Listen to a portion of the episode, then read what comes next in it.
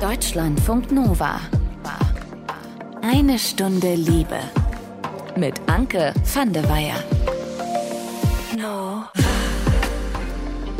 1969 hat ein Schulbuch in Westdeutschland richtig für Diskussionen gesorgt.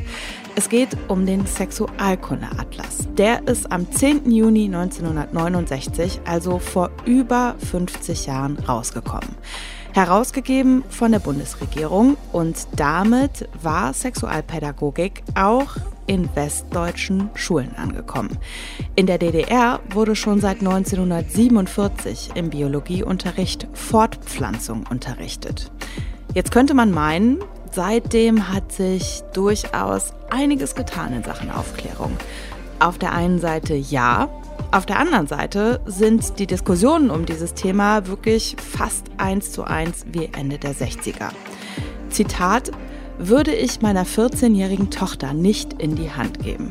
Das hat damals Hildegard Hambrücher von der FDP zum Sexualkundeatlas gesagt. Sie war zu der Zeit Staatssekretärin im hessischen Kultusministerium. Früher wie heute gab es Eltern und Stimmen aus der Politik, die finden, Sexualaufklärung hat nichts an Schulen verloren. Und genau diese Diskussion, die gucken wir uns in dieser Episode an. Ich habe gerade schon gesagt, es hat sich durchaus was getan in Sachen Sexualaufklärung, unter anderem auf dem Buchmarkt. Eines der wirklich bekanntesten Aufklärungsbücher in Deutschland heißt Peter, Ida und Minimum. Vielleicht habt ihr das Buch auch selber schon mal in der Hand gehabt, lag gegebenenfalls auch in dem Haushalt, in dem ihr früher gelebt habt, rum, so zum mal unverbindlich reingucken. In diesem Buch auf jeden Fall geht es ums Kinderkriegen zwischen Mann und Frau. Von der Zeugung über die Schwangerschaft bis zur Geburt und dem Zusammenleben mit dem Baby. 1977 ist dieses Buch rausgekommen und das wird heute immer noch verkauft. In dieser Episode, da gucken wir auf aktuelle Veröffentlichungen, unter anderem auf das Buch Queer gestreift mit dem Untertitel Alles über LGBTIQA+. Das Buch haben gemacht die Autorin Katrin Köller und die Illustratorin Irmela Schautz. Wir haben unter anderem darüber gesprochen, warum sie sich gegen ein Buch zum Beispiel übers Kinderkriegen oder Sex entschieden haben. Wir wollten den Horizont größer machen und eben bei Queerness gibt es sehr viele Mythen, Vorurteile und festgefertigte Meinungen, die aber so nicht im Ganzen stimmen. Wir werden in dieser Episode unter anderem klären, wie diese ganzen Aufklärungsthemen in den Büchern altersgerecht aufbereitet werden, wie man vielleicht auch damit Menschen erreicht, die mit LGBTQIA-Identitäten bisher wenig zu tun haben und wir gucken uns auch an, wie argumentieren eigentlich KritikerInnen progressiver Aufklärung und wer sind eigentlich diese Menschen, die Begriffe wie Frühsexualisierung benutzen. Deutschlandfunk Nova. Eine Stunde Liebe.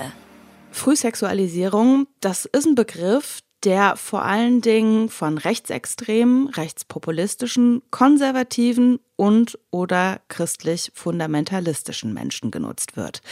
Dahinter steckt die Behauptung, Kinder und Jugendliche, die würden durch Aufklärung bzw. Beschäftigung mit Sexualität überfordert. Oft wird da auch so das Bild der besorgten Eltern gezeichnet, die eben wollen, dass ihre Kinder in Unschuld aufwachsen. Faktisch steckt dahinter aber eine Abwertung sexueller Vielfalt, von queeren Identitäten und von Sexualität, die nicht auf die Fortpflanzung zwischen CIS-Männern und CIS-Frauen ausgelegt ist. Also dahinter steckt unter anderem die Idee, dass ein Kontakt zu queeren Menschen oder nur das Wissen über die Existenz der LGBTIQA-Plus-Community zu einer Entwicklungsstörung führt. Über die Kritik an progressiver Aufklärung habe ich auch mit Irmela Schautz und Katrin Köller gesprochen. Ich habe Katrin erstmal gefragt, was sie denn zu der These sagt, dass es gar nicht so viele queere Menschen geben würde, wenn man weniger darüber sprechen würde. Ich glaube, dass das eine ganz uralte Angst ist, wann immer ähm, Veränderung passiert und wann immer eine Gesellschaft auch inklusiver wird, dass dann diese Angst kommt, na ja, man, man bringt irgendwie Leute da auf Ideen, die sie vorher gar nicht hätten. Und ähm, wir denken da immer, also ein bisschen flapsig gesagt, ähm, wenn ein Buch, wenn eine Serie, wenn ein Film diese Macht hätte, irgendwie, dann sähe unsere Welt ganz anders aus. Also es ist überhaupt nicht so, dass ähm, jemand schwul gemacht werden könnte, dass jemand trans gemacht werden könnte, bloß weil er irgendeine Serie guckt. Das ist ähm, einfach eine Angst. Die gibt es schon lange irgendwie und die ist aber einfach Quatsch. Und ähm, wir haben aber eben halt auch gedacht, irgendwie Angst kommt halt oft auch aus Unwissen und, und gegen dieses Unwissen was zu tun, ähm, haben wir dieses Buch geschrieben. Könnt ihr denn nachvollziehen, warum manche Menschen mit den ganzen Buchstaben, also LGBTQIA+, durcheinander kommen? Ja, auf jeden Fall. Also das kann ich sehr gut nachvollziehen.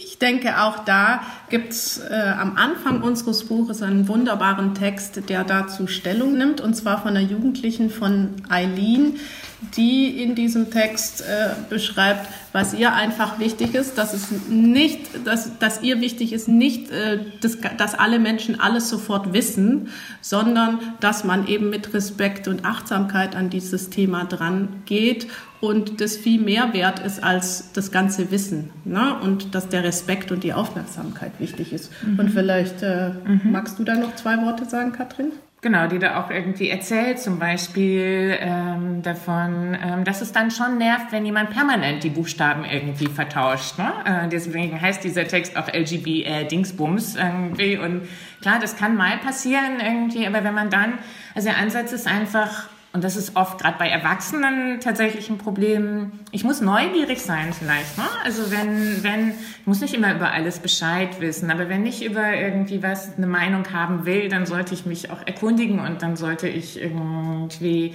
neugierig sein und die Leute auch selbst anhören und nicht irgendwie da mit vorgefertigtem Halbwissen agieren. Glaubt ihr, das steckt auch manchmal so der Wunsch hinter, so wenn man das einfach ignoriert oder nicht ernst nimmt, dann geht es im Prinzip weg?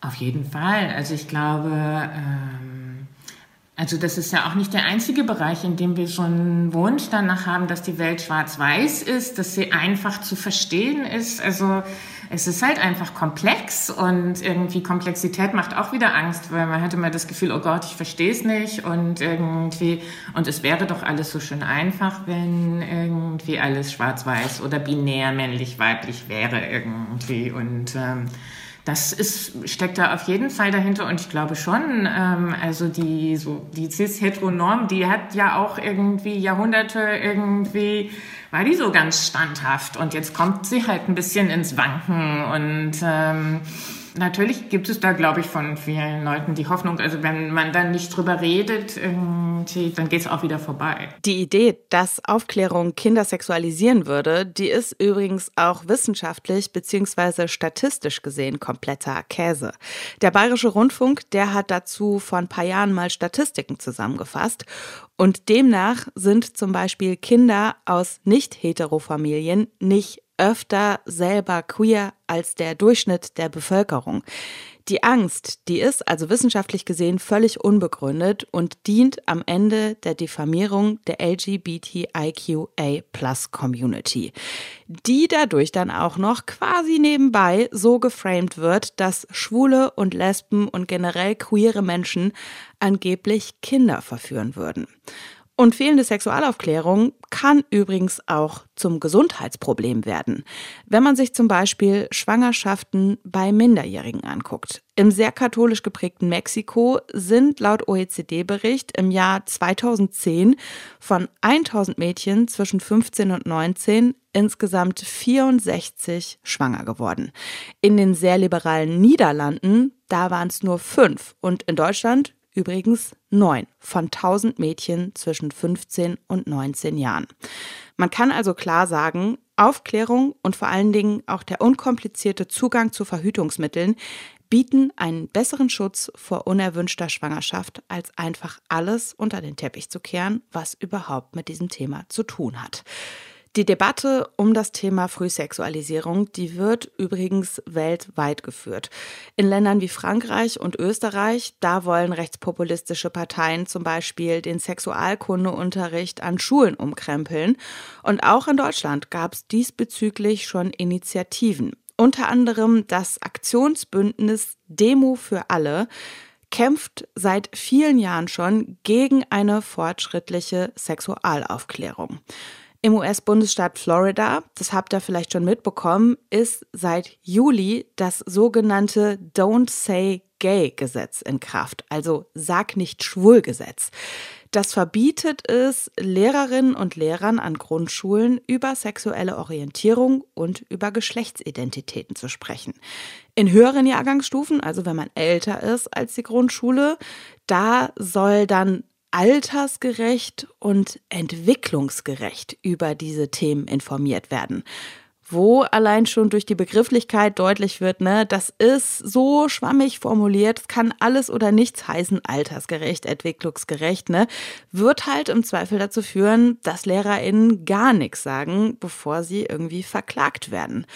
Und gegen dieses Don't Say Gay Gesetz, da wurde jetzt aber auch schon Klage eingereicht. Verschiedene Familien und Aktionsgruppen und auch 16 Bundesstaaten, unter anderem Kalifornien, Colorado, Illinois und Oregon, die gehen gegen dieses Gesetz vor.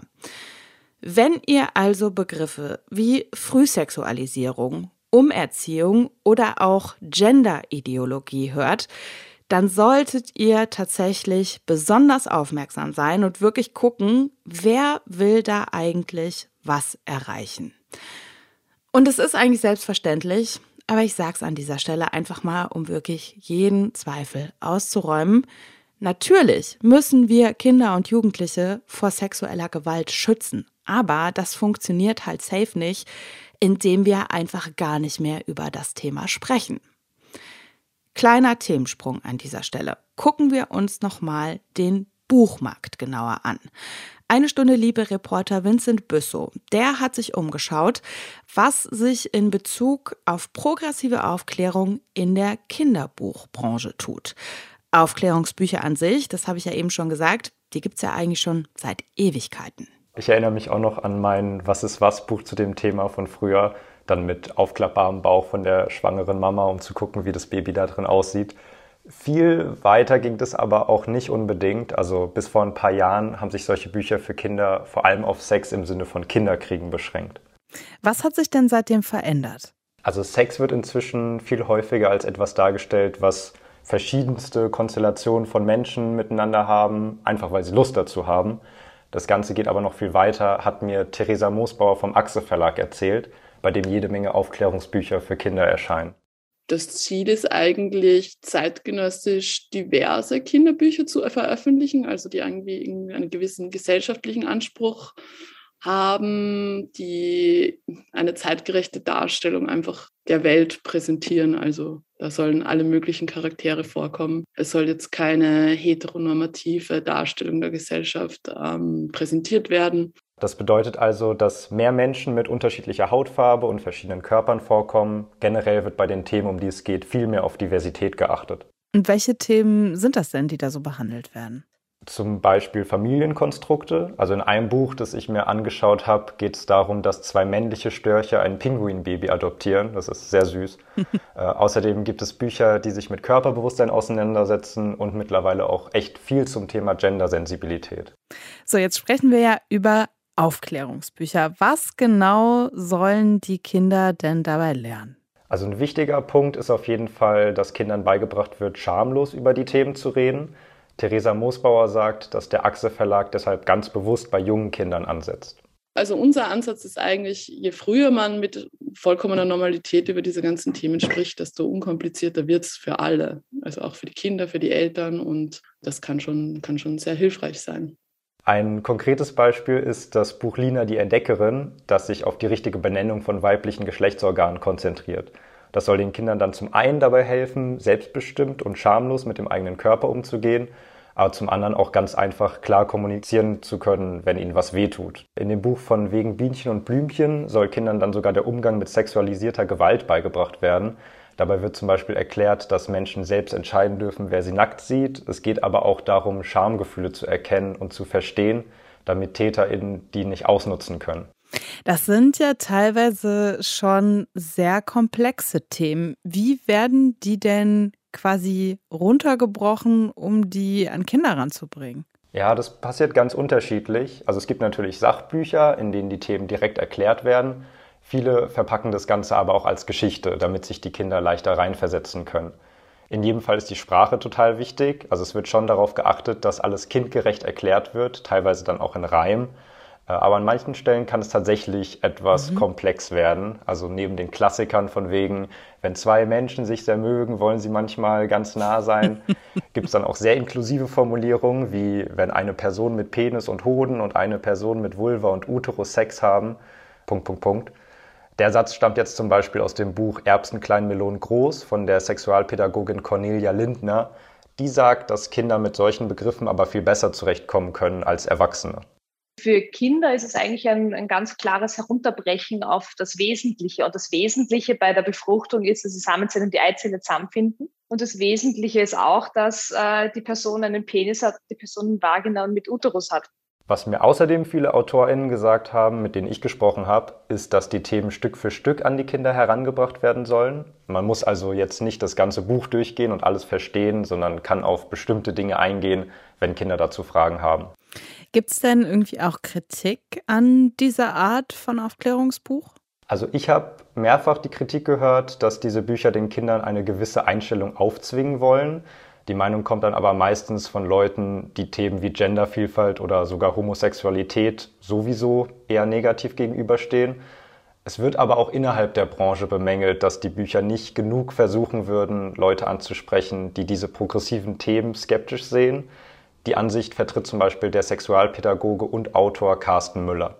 Ich glaube, dann braucht es manchmal auch eine andere Ansprache. Da werde ich mit einem Buch, was vorne Regenbogenfahnen hat, werde ich vielleicht eben nicht dann die Menschen erreichen, die sowieso schon äh, oder die das Thema auch schwierig finden oder ähnliches. Die, die sehen das Cover und denken nur, will ich nichts mit zu tun haben. Ja, Regenbögen habe ich jetzt zwar eher weniger gesehen, aber die meisten Bücher lassen von der Aufmachung her tatsächlich schnell erkennen, um welche Themen es darin geht. Stimmt das denn, dass es so ist, dass eben nur eine progressive Nische mit diesen Büchern erreicht wird oder stehen solche Bücher in ein, zwei Jahren in jedem Regal? Also da erscheint auf jeden Fall echt viel aktuell. Die Nachfrage und das Angebot sind also da.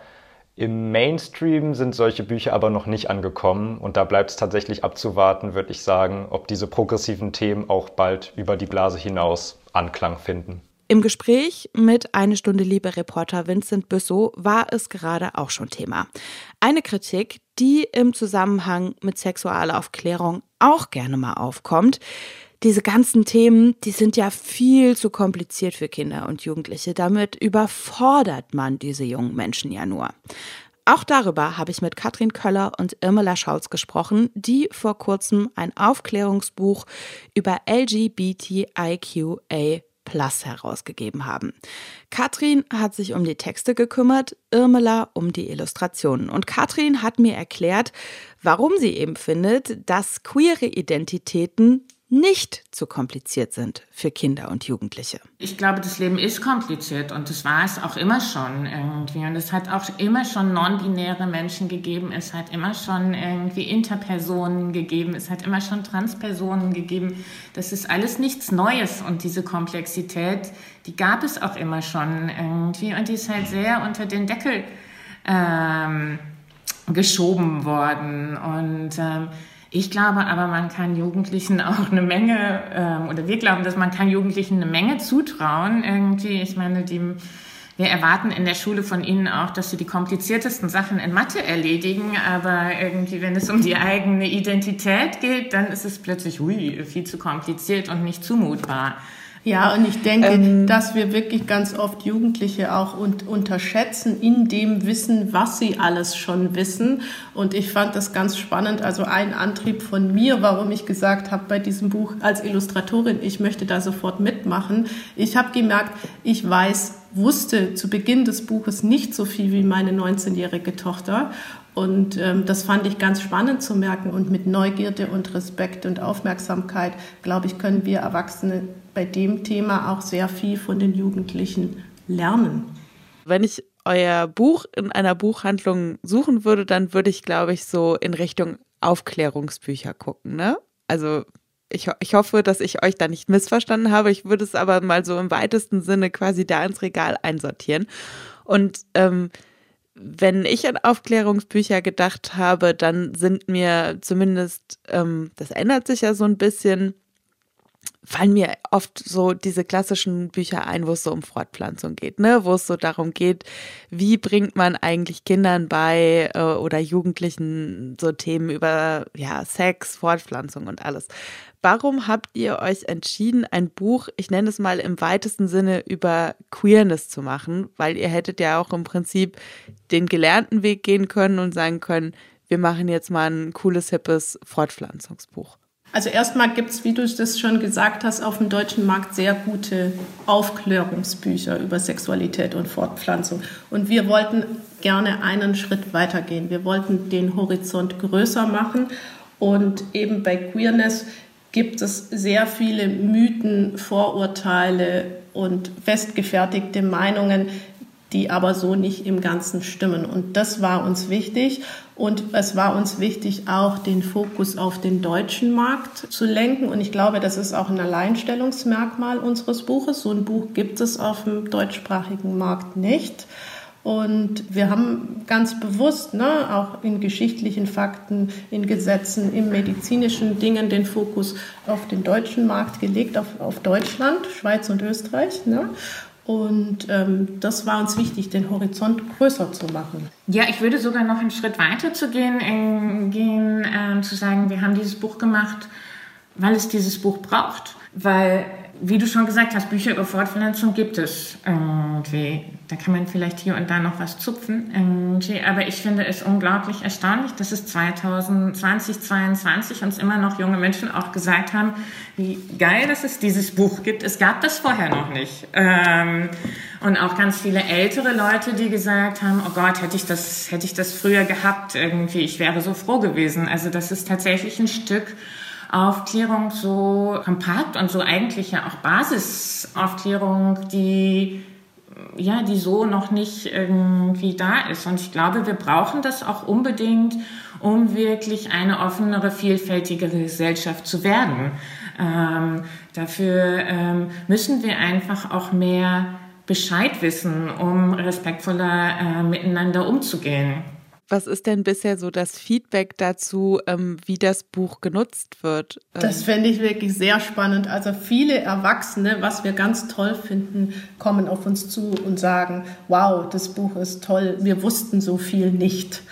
Und das fände ich schön, ne? dass die Ansprache des Buches und natürlich auch vom Verlag aus die Jugendlichen waren, aber dass viele Erwachsene, also ich würde es als All-Age-Titel mhm. betiteln, das Buch benutzen. Ja, wir haben auch ganz rührende Feedbacks bekommen von Eltern, die gesagt haben, wow, jetzt verstehe ich mein Kind. Also das ist wirklich das, was wir wollten, tatsächlich auch verschiedene Altersgruppen auch anzusprechen. Das ist wirklich auch was, was wir jetzt auch als Feedback zumindest zurückbekommen, dass äh, das auch gelungen ist. Und das freut uns natürlich sehr, weil keine Generation schwirrt ja auch alleine durch die Gegend. Und ähm, gerade Jugendliche haben viel mit Eltern, mit Pädagoginnen zu tun. Und also auch da ist wichtig, dass die eben gleich mitgebildet werden. Anderes spannendes Thema bei Büchern, die sich an Kinder und Jugendliche richten, die Ansprechhaltung. Also man will natürlich einerseits für diese Zielgruppe schreiben,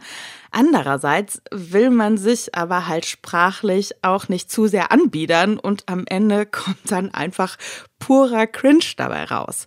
Und so war Katrins Ansatz beim Schreiben. Ehrlich gesagt habe ich das Buch so geschrieben, wie ich es selber auch lesen wollen würde. Und ähm, ich ähm, bin auch nicht der Meinung, dass es grundsätzlich eine ganz andere Sprache für Jugendliche als für Erwachsene braucht. Ähm, also ich möchte auch als Erwachsene unterhalten werden und eine rotzige Sprache haben. Und ich bin ein großer Fan von Margarete Stokowski und einer gewissen Schnoddrigkeit, die man auch als Erwachsene wirklich gut ab kann. Und ich glaube, das war so die Grundlage. Und dann, was ich denke ich wichtig finde, wenn man irgendwie für Jugendliche schreibt, dann auch zu gucken, dass man das Lebensumfeld eben auch sich anschaut. Das heißt, wo komme ich als Transjugendliche in Konflikte irgendwie, wenn mein Name nicht irgendwie richtig gesehen wird. Ne? Also das ist, dass ich einfach wirklich auch tatsächlich gucke, ähm, in welchen Bereichen bewege ich mich. Also da ist es dann ganz spezifisch, aber an sich finde ich, darf es eine Sprache sein, die sowohl irgendwie Erwachsene als auch Jugendliche unterhält und irgendwie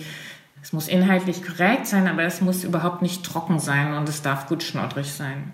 Wie bist du denn in diese Lebensbereiche reingegangen, die du gerade schon so ein bisschen angedeutet hast? Also in dem Buch sind ja einerseits auch Gespräche und Interviews drin, aber da ist ja auch viel geschriebener Text drin und das sind ja wahrscheinlich nicht alles Bereiche, die du natürlicherweise in deinem eigenen Umfeld hast, oder?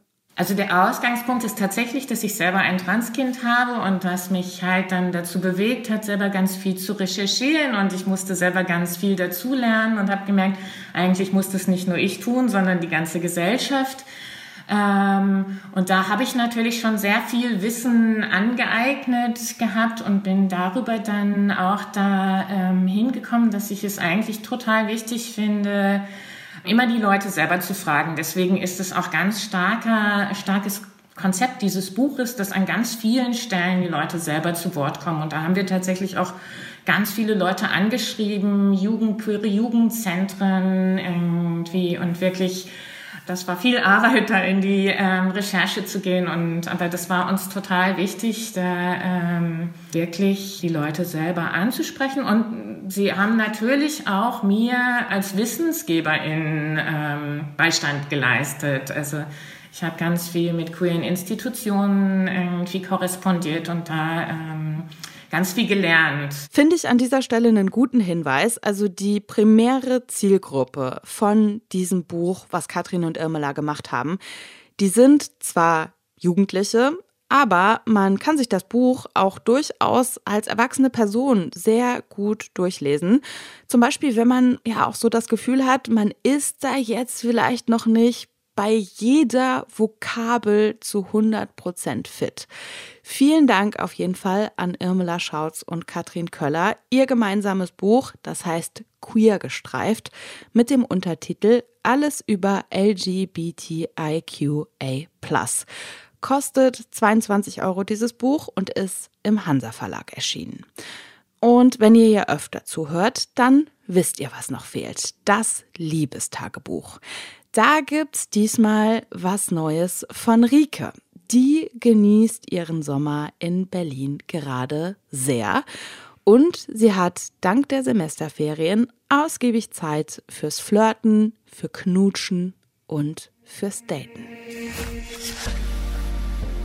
Ich habe jetzt über Tinder jemanden kennengelernt und wir haben relativ schnell, relativ viel miteinander geschrieben dass es also sehr schnell sehr lange Textnachrichten geworden sind. Und dann war es auch ziemlich klar, dass wir uns treffen wollen und ich auch schon das Gefühl hatte, das wird ein ganz gutes Treffen, wenn man sich schon vorher irgendwie ein paar Themen hat, über die man reden kann. Und dann haben wir uns an der U-Bahn getroffen und wollten spazieren gehen und ich habe ihn nur gesehen und wir haben uns beide angegrinst und haben sofort angefangen zu lachen und ich hatte einfach das Gefühl, dass wir sofort auf einer Wellenlänge sind und viel miteinander lachen können. Ja, ich fand ihn schon auch attraktiv. Also er war sehr groß und ich muss sagen, ich finde große Menschen sofort attraktiv und denke dann immer so, hm, der ist groß, finde ich gut. Ähm, genau, und dann sind wir spazieren gegangen und haben sehr viel geredet, sehr viel gelacht und hatten sofort alle möglichen Gesprächsthemen. Und es war immer, egal bei welchem Gesprächsthema, war so ein Witz dabei. Und wo wir beide immer so das Gefühl hatten, so wir sind auf einer Witzebene oder auf einer Humorebene und können dann auch Witze, die wir machen, einordnen. Und das war irgendwie voll witzig. und ich glaube, so viel gelacht auf einem Date habe ich bisher noch nie. So. Und dann, genau, sind wir irgendwann in den Park gegangen und haben uns auf eine Bank gesetzt und haben noch weiter miteinander geredet. Und irgendwann hat er sich zu mir rübergebeugt und mich geküsst. Und dann haben wir so angefangen, so ein bisschen langsam zu küssen und das wurde dann immer intensiver. Wo ich dann so gedacht habe, okay, ich krieg jetzt auch irgendwie ein bisschen Bock so auf mehr. Wir saßen aber im Park und es war so das erste Date und ich habe so gedacht, so nein, eigentlich möchte ich das nicht und ich möchte jetzt nicht irgendwie diese Situation so dahin lenken, dass es wirklich passiert, weil ich irgendwie so in dem Modus war, dass ich wirklich gerne erstmal jemanden ein bisschen kennenlernen möchte, bevor ich mit jemandem schlafe. Und dann haben wir irgendwann abrupt aufgehört und ich habe ihn direkt gefragt, ja, was suchst du eigentlich auf Tinder? Weil ich das in dem Moment wissen wollte. Vor allen Dingen, wenn man dann so rumgeknutscht hat, kann es in beide Richtungen gehen, ob man jetzt nur Sex möchte oder ob man vielleicht auch wirklich den anderen kennenlernen möchte. Und genau, dann sind wir eigentlich beide auf die Ebene gekommen, dass wir mal gucken wollen, was passiert und was wir von dem anderen wollen. Also, dass wir es eher von dem Menschen abhängig machen wollen, was wir, was wir möchten.